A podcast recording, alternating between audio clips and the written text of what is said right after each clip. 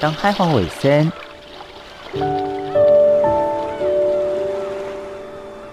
就伫太平洋北端，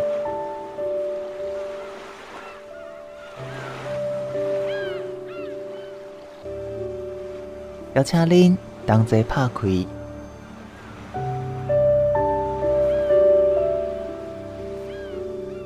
世界的门。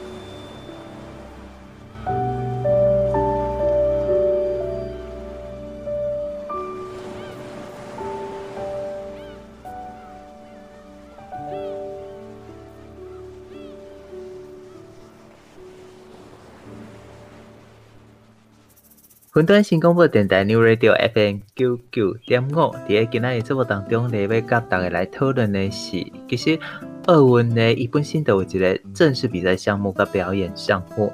过去咱拢过是讲诶，咱伫个巴塞隆纳奥运摕到奥运银牌，还有伫个跆拳道摕到金牌。其实是对咱国家的一个承认，但是大家无发现的是，咱是一直到尾两千年的时阵，陈诗欣拿下了第一面金牌，或者是咱伫个正式项目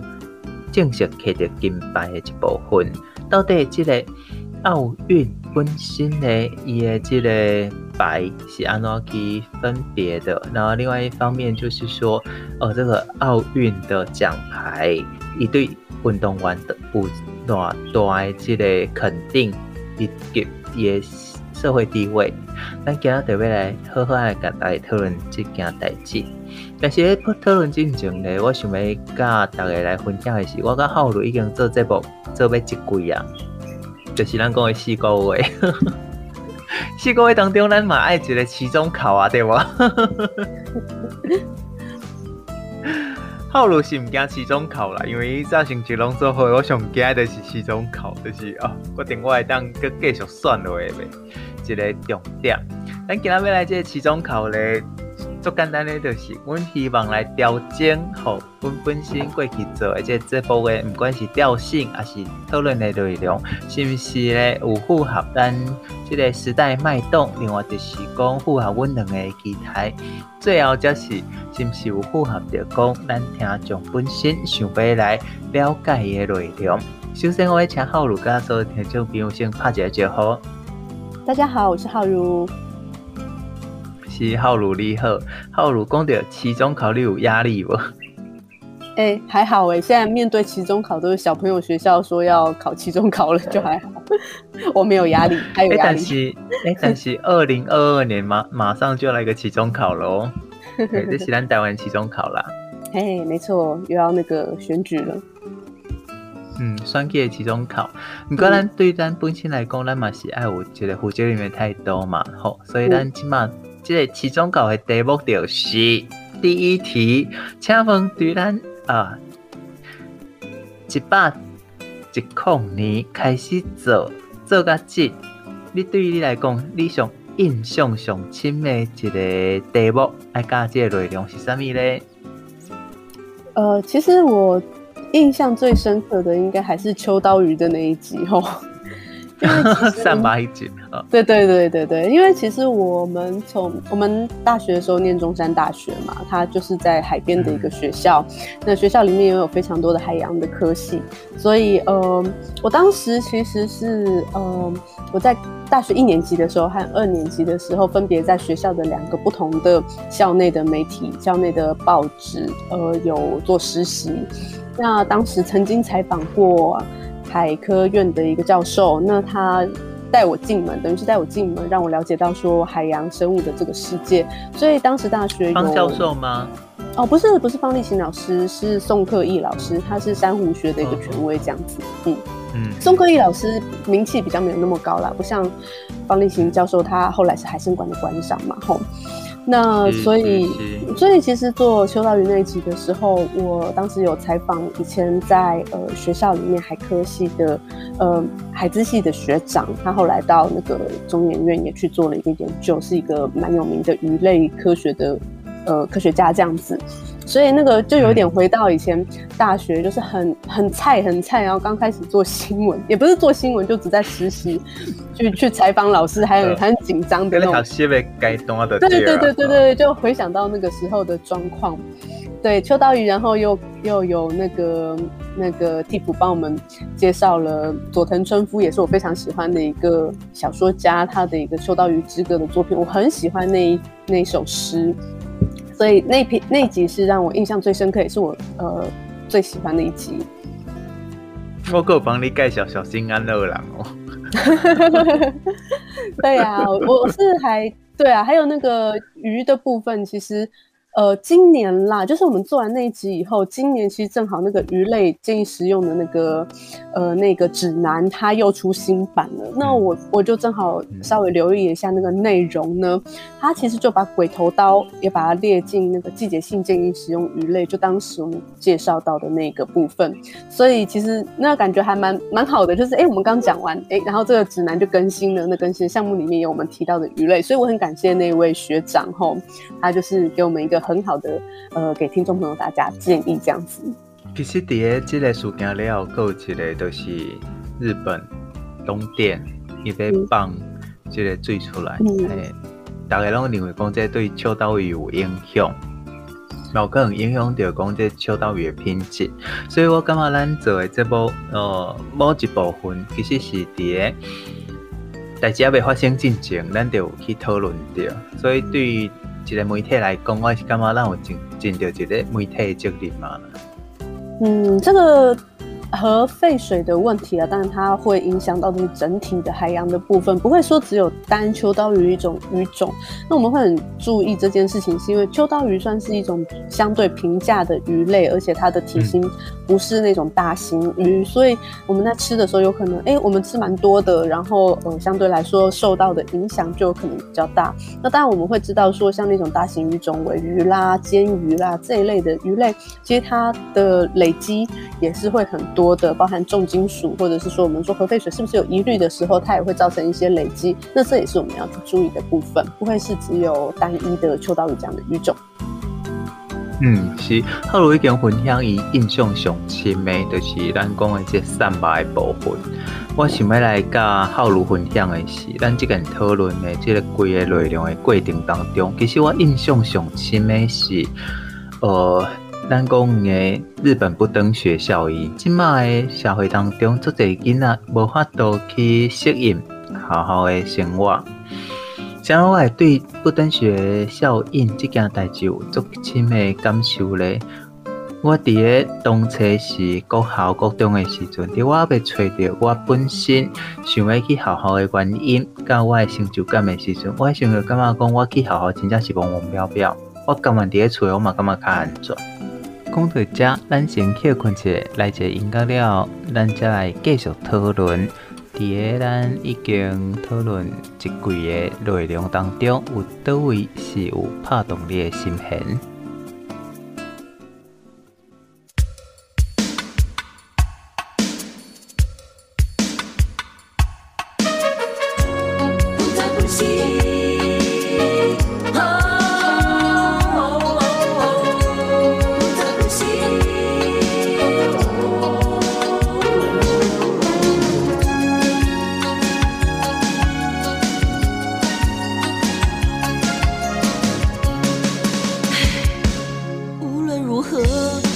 我不行，虽然我不愿意，虽然我想放弃，爸爸对我生气，说是面子问题，妈咪哭哭啼啼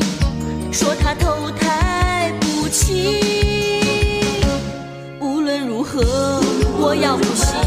吸，因为我爱的你已是太大年纪，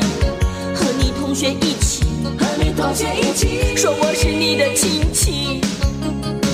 虽然心中生气。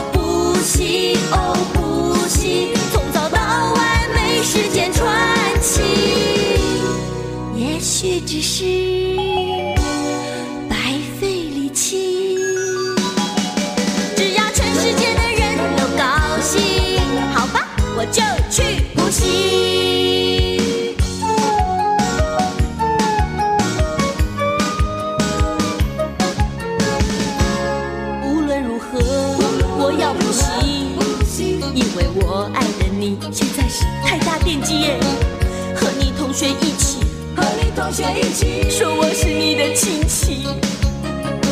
虽然心中生气，还是忍受。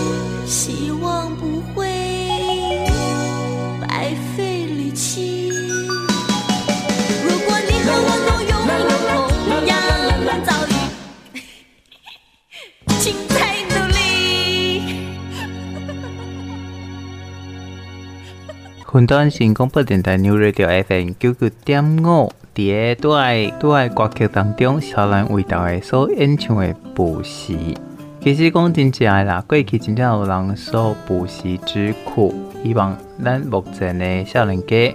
嗯，毋捌捌呃捌得这种苦啦。嗯，我毋知影浩如过去有这个经验无？我不是在学校里面啦，我是后来出社会以后，其实有几段时期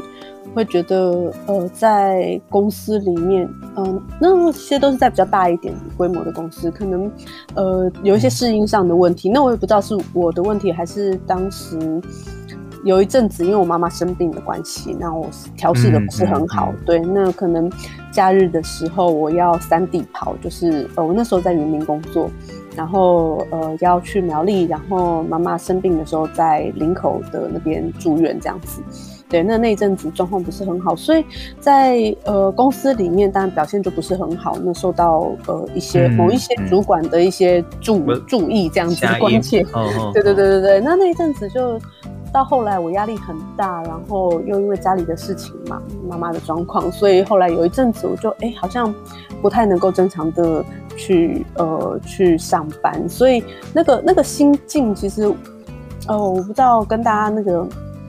呃年轻的一些学生的感觉是不是一样？就是有时候可能我知道我应该要出门了，可是我在房间里面，我可能完全没有办法动，然后我就停在那里，嗯，然后慢慢的时间就一分钟、两分钟、五分钟，然后慢慢的就是一个小时、两个小时过去，然后我还是停在那里没有办法动。然后呃，就可能一天就过去了。那这这种感觉，不知道是不是大家都会有印象，有有可能有过类似的经验啦。那可能也不会觉得肚子饿，然后也不会觉得想睡觉，然后就这样，哎，就过去了。然后蛮蛮可怕的一个感觉，说实在的。但是以我自己来讲。哦，新冠肺炎 COVID-19，伊反正有互一寡人有一个新的解脱，因为咱今仔日去公司的时候，你必须要去对长官交代，你爱对同事看到面的时候，你爱看到人的目色。人讲人人讲的，就是讲头都是爱看人目色。啊，像阮一寡朋友，伊即摆的状况就是因规定。你无一定爱去学，你无一定爱去学校，你无一定爱去公司。毋过你煞会当伫个你个厝内底，用咱讲的遮个物件，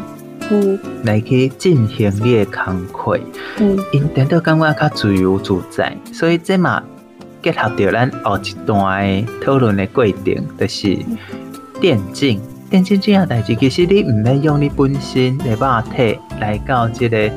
现场，你就会当实践你本身想要做的一寡想法，甲伊诶内容。好，我即摆先先做一个结尾，结尾就是讲咱伫诶第一季诶时阵，我甲浩如本身嘛是做做者尝试，然后我嘛想要互大家了解讲，诶、即摆现实诶社会，对于咱诶遮诶工作人员，还是讲对咱遮目前诶议题有啥物款诶想法？但是咧后一段节目，咱特别跳脱现实，回到了咱嗯依照马奎斯说的。魔幻写实，也许不是魔幻写实，但是它却是另外一个世界的开始。好，让我另外几种观点。好，咱先歇困者，然后了，咱再来讨论。咱今嘛讲的电竞产业，甲伊未来可能的走向。当海华卫生，小弟太平洋北等。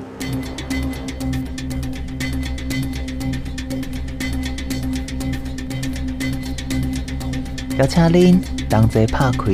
世界的门。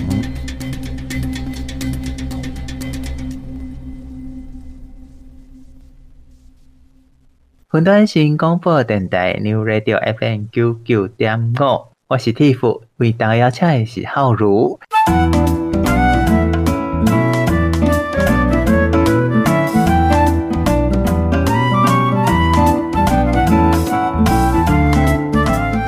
奥运要举办了嘛，对吧？嗯，好，嗯，哎，举办的时阵，电竞产业一直想要争取，把电竞变成不管是表演项目，还是主要的项目，因一直想要进入奥运这个咱讲的运动的最高殿堂。但是对咱来讲，咱的意识内底想到的是，因本身并不是一个身身体真正的运动，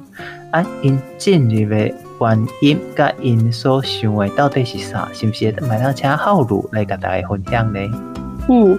我们可以看到说，电竞产业这一个项目，它作为运动，呃，它一直想要进入呃奥运的这个范畴里面。那实际上，在奥委会这边的一个动作，其实也是很明确的，是有往这个方向进行。我们可以看到说，呃，国际奥委会里面，其实他们有各种的小组嘛。那在这些小组之中，已经有一个所谓的电子竞技和游戏项目的联络小组是已经成立的，这这已经成立很久了啦。吼，那虽然说，呃，很多有志之士一直想要推动它进入奥运，但是目前还没有，呃，正式的成为奥运项目之一。但是这个小组已经成立，而且他有一个负责人，他是国际自行车联合会的一个主席，他去担任这一个联络小组的负责人的。嗯好，那我们可以看到，就是呃，这位呃自行车联合会主席，他叫 David 了哈。这个 David 这位先生呢，他表示说，全球现在已经有超过二十二亿个游戏玩家了。那这个是呃呃，这是人家主管的呀。对，这是玩家的部分，但是当然不不一定大家都会呃成为一个 player，不会成为一个选手。那在这二十一二十二亿的玩家当中，大概有一点五亿左右的玩家，他是选择了成为这个。参与电子竞技的一个比赛，那当然这很多很多是青少年啦，十二到十七岁的青少年，所以呢，他们就是呃，把这他们试图说把电子竞技这个项目整合进奥会的这个体系当中。不过现实上来说，我们知道呃，我们下一次的奥运是在二零二四年的巴黎奥运，那呃。嗯。对，那巴黎奥运的项目在二零一九年的时候，大概年中六月左右的时候，他就已经决定好二零二四年在巴黎奥运会举行的项目有哪些了。那我们看到，就现在而言，这些项目里面目前还没有电子竞技的项目，而且呢，呃，包括表演的项，对对对，包包括表演的部分嘛是无了，嗯，嘿。那国际奥委会他们也曾经宣布说，就是巴黎奥运的这一个运动项目，在在那一次他们一九呃一九年他们宣布完这些项目之后，之后不会再新增了，所以表示说电竞这个项目，它如果想要进入奥运的话，最快最快也要在四年后，所以二零二八年之后才有这个机会。嗯嗯嗯。但是我们可以看到，呃，国际奥委会他们的态度是什么？吼，就是目前还没有办法。但是国际奥委会的主席他也曾经说过一句很耐人寻味的话，他说。电子竞技成为奥运比赛只是一个时间问题而已，所以我们可以看到说，在这么多游戏玩家都注目的一个状况下，确实有可能我们在不远的将来可以看到电子竞呃电子竞技，我们台湾叫电竞，然后那如果用日文来说的话，它叫 e-sports，所所谓的线上运动这样的概念，哎，它就会的 e 那个 email。Email 的 e 吼 esports，那这个东西显然只是一个时间问题。我，如果想要请教你一个问题，因为咱知影讲奥运主要项目跟奥运表演项目，伊的维基定义来的主要就是讲伊的参与的人数，就是这个世界来的参与的人到底有偌济，这是第一个考量的诶部分。第二个就是咱嘛知影讲，这几年奥运嗯拿了钱，而且阁是输甲输甲要脱裤啊！因是毋是嘛有这个愿望是透过伫个目前咱讲的上 top 的这个电竞，来增加它的收视率，增加它的广告的可能性呢？呃，这个我们有在一些讨论当中看过，因为毕竟过往的奥运，它最大的一个收入，不能说最大啦，哈，但它很重要的一个收入来源是来自于电视转播权。但是我们知道时代已经改变了，大家看电视的人不会看电视啊，看网络啊，对对对，大家看网络了，所以我们会发现到说，年轻的世代未来消费的主力，他他不是看电视的，那他看什么？他看网络。那以网络来说的话，他还是会看这些传统的项目吗？我们应该去思考年轻人的思维模式。那有这么多的，刚刚说，呃，十二到十七岁的年轻人，哈，他们是。对于这个电竞这个东西，他是热衷的。对他来说，我在网络上，或是我在任何直播上观看电竞比赛，是他生活当中重要的一个部分。所以，如果在呃奥运的项目之中有这一个电竞项目，而且他是利用网络相关的方式去做直播，他可能参照一些目前大型电竞比赛的一个模式去做直播的话，相对来说，一定可以对目前的奥会。的一个营运模式带来一个可想象的大幅的收入，这是国际奥会，我想他们在表面上并没有很明确讲出时间问题的这个背景。我跟你讲较熟悉的啦，其实也咱讲的体操、跳水，还是讲游泳，像那种这侪人要看，大家就是要看青春的肉体。这个我不敢说了，但是呢，收视率有时候管的呀，所以变工，哎、欸，真的现在是收视为王哎，你看哦嘿，六块七人鱼线，还有这个川字肌，谁不喜欢看呢、啊？然后还有体操那个优美的身段，包括像我们说的国际滑冰，我们说的羽、嗯、呃羽接。羽生结弦，对，羽生结弦，对。嗯。生阿头谁要睡，然后个现在个喝，我我觉得这当然是有点物化，对我来讲有点物化我们说的运动员。嗯。可是反过来说，他就是鱼帮水，水帮鱼嘛，嗯，所以我会觉得这是某种程度上也是不得已的事，也也不见得不得已啦，因为他毕竟还是有一些他贝贝塔的资料。让我们说的电竞好进入了奥运这个项目当中。那他们所说的，也许就像因为过去的拒绝，啊，我我还是想要请浩如再跟大家解释一下，为什么过去即便电竞它拥有这么大的市场，包括我们现在所看到的广告，几乎一半以上都是电竞，却是被奥运拒绝于门外的。休息一下，音乐过后，我们再请浩如来跟大家解释这一段。为大家带来这首嘛是张新杰为着电竞所演唱的《继续奔跑》。这条歌咧是当初伫个未来运动台伊的主题曲之一，相信卖互足侪人登记到迄时阵看电竞的回忆。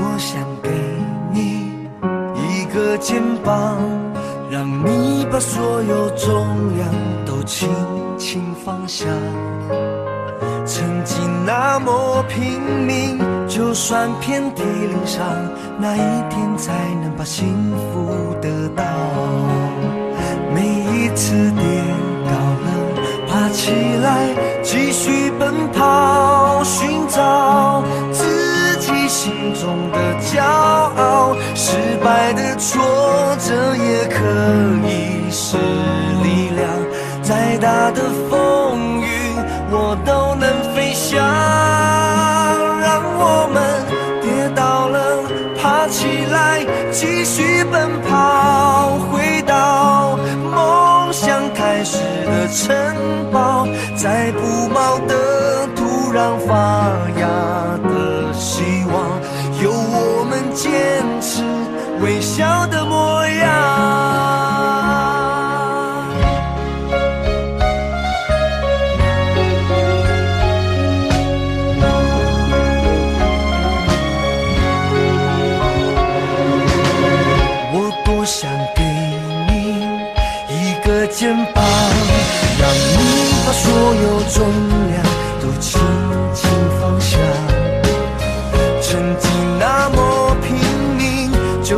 遍体鳞伤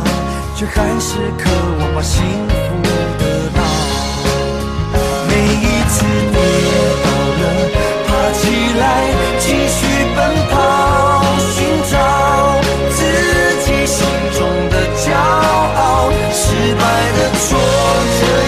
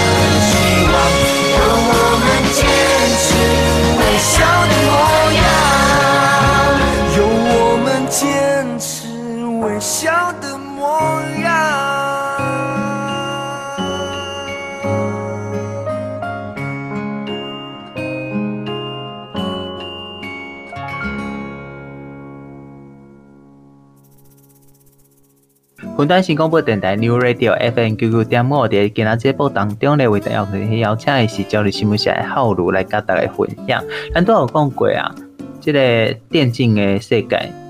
其实是对咱的，不管是影视，还是对咱看电视、网络，会当带来真正足济收入。但是为什么伫奥运这个老牌子的运动项目来底，说一直咧拒绝电竞的加入咧。嗯，呃，我想我们可以从两个方向去思考，然后就是有很多的对于时代或是这个运动，所谓电竞作为运动本身这个概念不太能想象的一些人来说，大家可能会关心的是两个点，一个点是说。电竞，哎、欸，我就是坐在电脑前面，我是坐着的啊。它真的算是一种运动吗？它有所谓的那个运动强度在吗？那这个部分其实有一些研究显示说，它呃，即使是在专注力上，或者是手部的运动上，呃，甚至有一些女性玩家，她会为了增进她的在操作上的能力，她会去做一些体能的训练。因此，有一些研究显示说，所谓的电竞。作为一种运动，它的运动强度是不输给传统的体能运动的。那有这样子的一个呃研究是是可以呃回回答一些人的疑虑的。那第二个部分就是呃，我想以台湾来说，会有很多家长担心的一个问题是说，哎，我看小朋友在玩这些东西，是不是好像有点暴力成分在？会不会有一些影响？那呃，我们就可以看到，为什么国际奥委会在讨论电竞作为运动项目、作为奥运的新运动项目的时候，他们会有一些呃比较多的争论在。那争论的点就是持现在没有办法马上把它列为奥运项目的一个点，就在于说。呃，我们现在很多看到在国际电竞比赛当中很热门的游戏，比方说我们像 LOL 好了，它可能是非常呃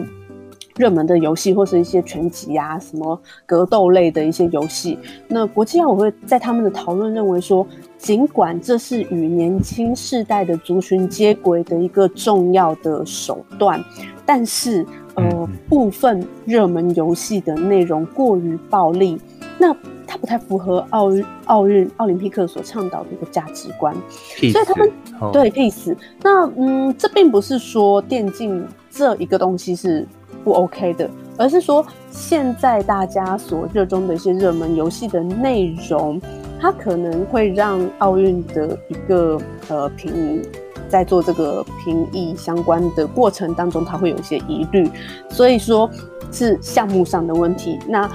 未来会不会有一些更适合所谓的奥运的精神的游戏出现，或者是说现行的一些热门游戏，它有没有可能会为了呃？未来可以登上奥运的殿堂，他也许会做一些修正嘛，这些我们不太清楚。但是相信随着时间过去，那全世界的人的价值观也渐渐改变了，这样的一个状况，呃，可期待他这一个项目的争议有一天还是会被弭平的。所以马里欧有可能喽？哦，马里欧算不算是热门游戏这一个部分？这个可能是，对对对。宝可梦呢？呃，所谓的热门游戏是说，我们知道有一些比赛啦，吼，国际像刚刚讲的 LOL 好了，它是一个很高强度的比赛，那它可能会，嗯、它是呃，我举《星海争霸二》为例子好了，它是一个即时战略游戏，那它可能会有呃不同的阵营，呃，两个玩家各自代表。比方说虫族，或是神族，或是人类，他们当然有，它总共有三种不同的呃阵营，然后两个玩家选择他们熟悉的阵营，然后去做一个呃战战争的游戏。那可能他要先从农民开始培养起，然后去训练他的一些战士，或者是到后期会有一些工程的战车啦，或是一些高科技的提升，会有航空母舰啦等等的出现。那这其实很像在。进行一个小型的战争，所以我们说马里欧它在一个呃策略上，它可能并没有这么的复杂。那在在作为竞赛的时候，它时间可能也不会花得这么的呃大量的状况下，它被评估的嗯那个点可能就不像我们刚刚讲这种即时战略游戏，或者是目前热门的一些受到转播的呃电竞游戏这么的受到重视，相对来说。应该是说回到了呃，我过去所学的人讲的专注力嗯。的高强度休闲活动，嗯，你必须要是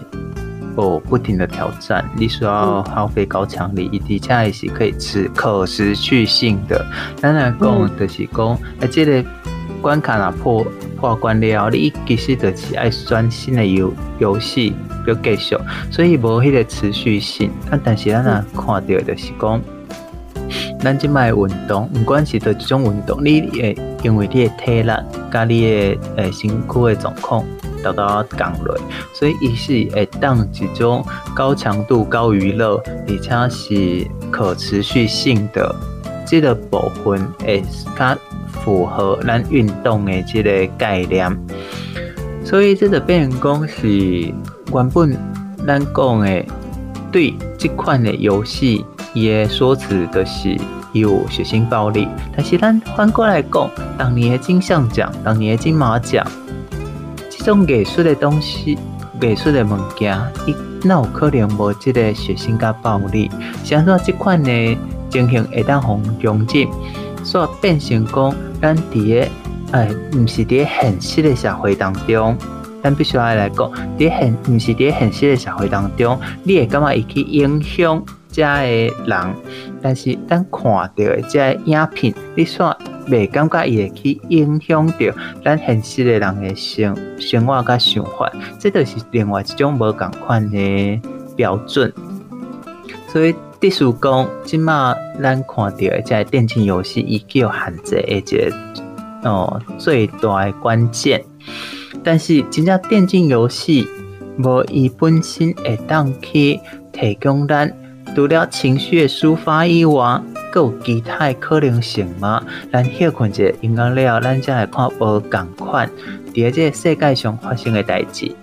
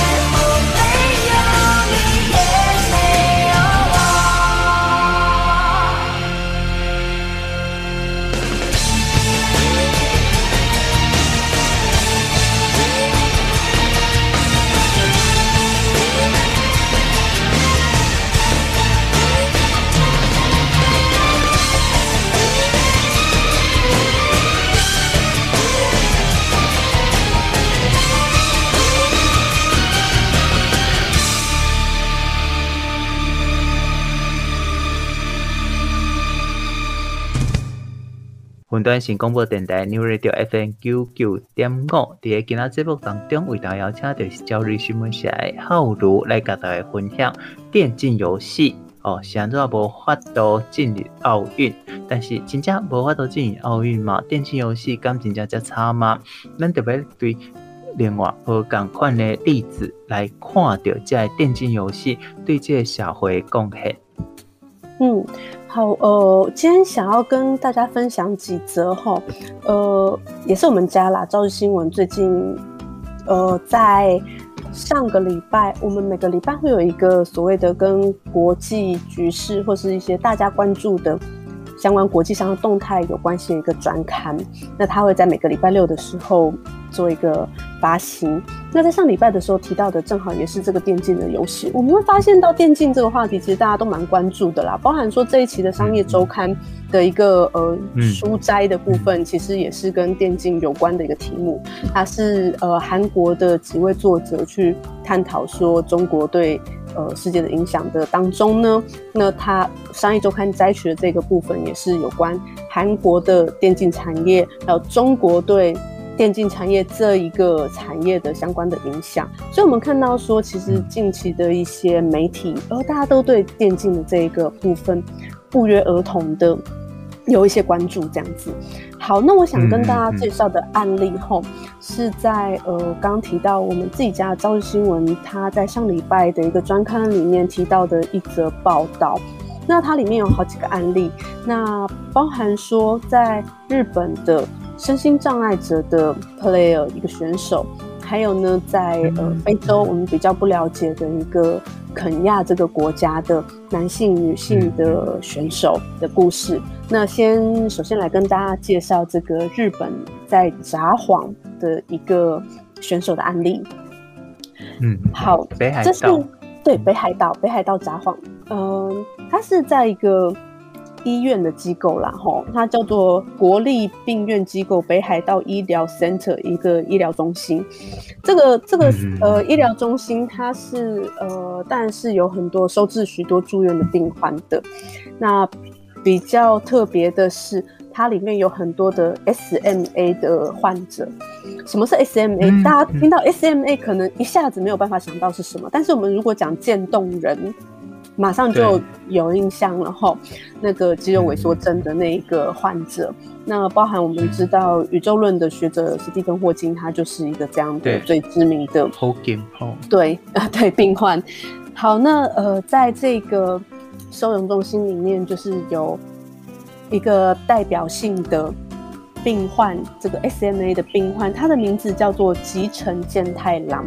他今年很年轻，他才二十几岁而已。嗯、那可是大家知道，这个对很多的这个 SMA 的患者都是在差不多这个年纪的时候，二十出头，哦、就是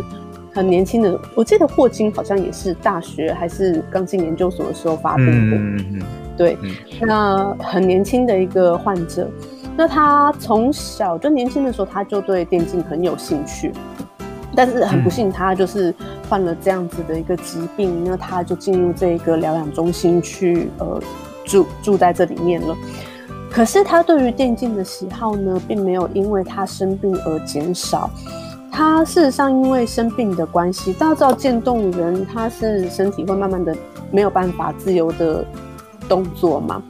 他他的到最后连呼吸都不行哦。对，甚至像我们现在不是说在疫情期间要戴口罩吗？那有一些渐冻人的患者，对对，他们可能甚至口罩不能整个戴住，因为会造成他们呼吸上的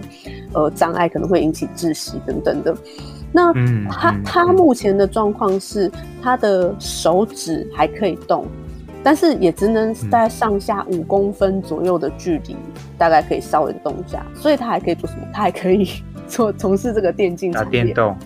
对虽然很困难，他不会像一般人那么的灵活，但是，呃，按老按那个 mouse 那个滑鼠什么的，呃，可能勉强在训练之后，他还是可以从事这方面的活动的。好，那呃，因为刚刚提到说这个医院里面其实收了蛮多的 S M N 的患者，所以。呃，也是很多的年轻人嘛，对不对？刚刚提到，所以因为他呃很多的患者都是在很年轻的二十出头的时候就发病了，但是很多人他们其实对于电竞这个是有兴趣的，所以呢，他们就在医院里面组队了，有了生活的新的希望喽。没错，这个吉成健太郎先生他就担任一个队长这样子，然后他们从事的，呃呃，也是类似 L S O L 不是呃 L O L 之类的游戏后那种即时战略游戏，但是组队性的性质的这一种活动。好，那呃，当然他们因为生病的关系，所以他们使用的。器材就是电脑之类的，或者是说，呃，配备，呃，的滑鼠啊、键盘之类，他们其实需要做一些相关的改造，以利他们操作。那但是这个部分，因为也有很多人对于认为他们进行电竞活动可以。呃，是他们的一种附件的关系，所以其实很多人在协助他们做这样的事情。那他们也在呃很多的相关的比赛里面有出赛这样子。那某一次呢，这是一个很很很发人深省的例子。他们的其中一个队员在呃参加比赛的时候，那。他是第一次参加某一个团队去比赛，那他团队里面的人其实也不知道他是一个身心障碍者，不知道他是一个 SMA 的患者。那这个他们团队呃，他他们医院里面这个病友就在操作上发生了一个失误。那呃，跟他同队的不知道他是障碍者的人，就有一位就就破脱口而出说：“哎，你残障哦。”这样。那这个这个当然是就是以我们台湾的人听，哎、你残障哦，就对？大家会就是，就算我们是身心健康的人，也会觉得，哎、好像有一点受伤的感觉嘛，对不对？那何况是他其实就是一个 SMA 的患者。那当然，这他也不是对方也不是有心的。那他们就还是很顺利把这一场打完了。打完以后，那个对方呢就。自己也觉得自己失言了，就赶快跑过来跟他说，就是道歉这样子。当然，大家都在线上的状况嘛。那这个病友他其实也是一个非常大气人，说哦没有关系，因为实际上我就是身心障碍者啊。那对方听了当然是非常非常的，就是一直不断不断的跟他道歉。那对对对，他会有这样的感觉，但实际上，呃，他就是障碍者，所以他其实也没有放在心上，这是一个蛮有趣的一个插曲。但是我们可以看到说，在这样的一个世界里面，呃，这样的一个患者，他们去利用线上参加比赛的方式去展现他们的技能，然后他们有一个。呃，对外交流的方式，人家其实根本就看不出来你是一个身心障碍者。那他脱口而出那句以后，他还跟你道歉，表示说他其实他从来没想过你真的是一个障碍者，他才会脱口而出那句话。他如果知道的话，他不可能这样对你说，对不对？也就是说，他在线上的表现跟常人是一样的。所以说呢，在嗯，所以这个点最有趣的地方在于说，呃，刚刚我们说的。所谓的一些不一样的人，这个我们台湾可能会把它叫做歧视嘛，对不对？对于一个呃身心障碍者，或是对于一个性取向跟呃一般的异性恋不同的一个对象，我们会说歧视。在日文里面，同样的字概念，它是用差别这两个字，差别字，差别。我们台湾台湾人讲歧视，对，那日文讲的是差别。我们用差别这个字，用差别这个字，我们可以很用另外一种很更深刻的方式去想象这些人。我们看待他的时候，我们是否能够用没有差别的心态去面对他？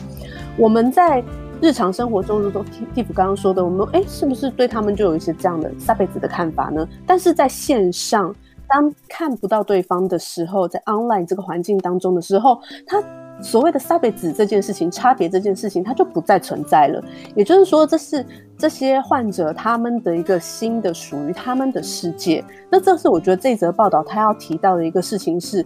他们是真实存在的，不论是在线上还是线下，你看到的也许是一个虚拟的人物，但是那对他来说，那就是他的现实。这是这篇报道要讲的事情，也是这次专刊要讲的事情。嗯，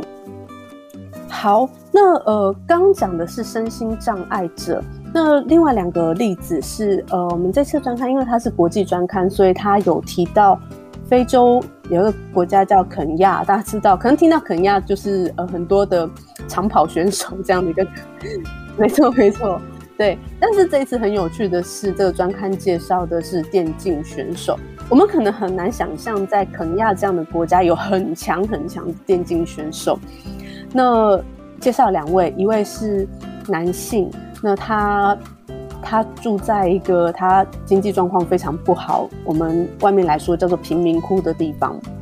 那可是我们知道，其实成为最顶尖的电竞选手以后，他的收入是很惊人的，有些可能呃上成千上万的那个呃比赛的奖金哈，几千万。比方说现在呃全世界电竞比赛收入最大最高的那个选手。他的收入的奖金据说是比 Djokovic 还要高的。Djokovic 是谁？是 网球界的一哥，乔科维奇。他的他的收入是比 Djokovic 还要高的，这就可以想象。其实讲真正在现代网络世界内底，这些可能是咱过去无法度去想象的，因为咱拢过是讲眼见为真，尤其是在咱讲的在启蒙时代以后。大家拢以现实主义为主，但是咧，发现了这个世界十一个维度了，你才会发现讲，这个世界真正是有无共款的各种的可能，身躯有各样的人，伊煞会当透过网络的世界重新找到伊一个另外的春天。这就等于讲是咱看到骇客任务内底电影的翻版，上攻。这个身躯各样的人，会当参加残奥还是参加帕奥，伊凡说会当另另呃运用另外一种有可能的这个媒体，还是运用另外一种有可能的载体来完成他体育的梦想。这就是咱讲的科技始终来自于人性，而且可以当造成咱无共款的未来。在今日节目当中，我就应该讲做。庆幸好如会当提供咱遮尔啊侪资料，互咱伫个倒来买当知影，即马世界到底发展到啥物款的程度？最后是咪请好如来教大家来分享你的想法？呃，其实我自己呃，过去有段时间我是那个《星海争霸二》的那个呃。在台湾的那个职业比赛的热心的观众啦。有一阵子我很常看他们的比赛，那也认识一些台呃，在那个比赛的转播当中认识到一些台湾的玩家。那我记得有一次呢，我在苗栗的家里，就跟我先生那时候刚结婚，我们在那里看的时候，我爸在旁边，然后他就非常一脸困惑，然后非常有点。快要激动的说：“这些人到底是干什么吃的？他他平常在做什么？”他说：“这些人是大学生吗？他们为什么不好好工作什么的？” 那我说：“没有啊，他们赚的钱搞不好都比我们多了耶，这样子。但是长辈他们可能就真的很难理解。所以那我觉得这一次有机会做这个节目，也是希望说，就是有更多的。”一些世代不同的人都可以试着去了解，说在呃这个电竞的世界或者是一个非现实世界当中，有更多对于他们呃选手或是玩家来说，他们的真实存在于那里的一个呃所谓的事实存在。是的，虽然没看到，但是嘛是一个真正的现实。这就是咱所处的世界，伊多元。虽然咱没看到，但是咱嘛要用同款的心去包容这的可能性。最后，嘛是感谢咱古水的浩如为咱来分享这段电竞是安怎想要进入日本奥运的这个规定。感谢浩如，谢谢 Tiff，谢谢大家。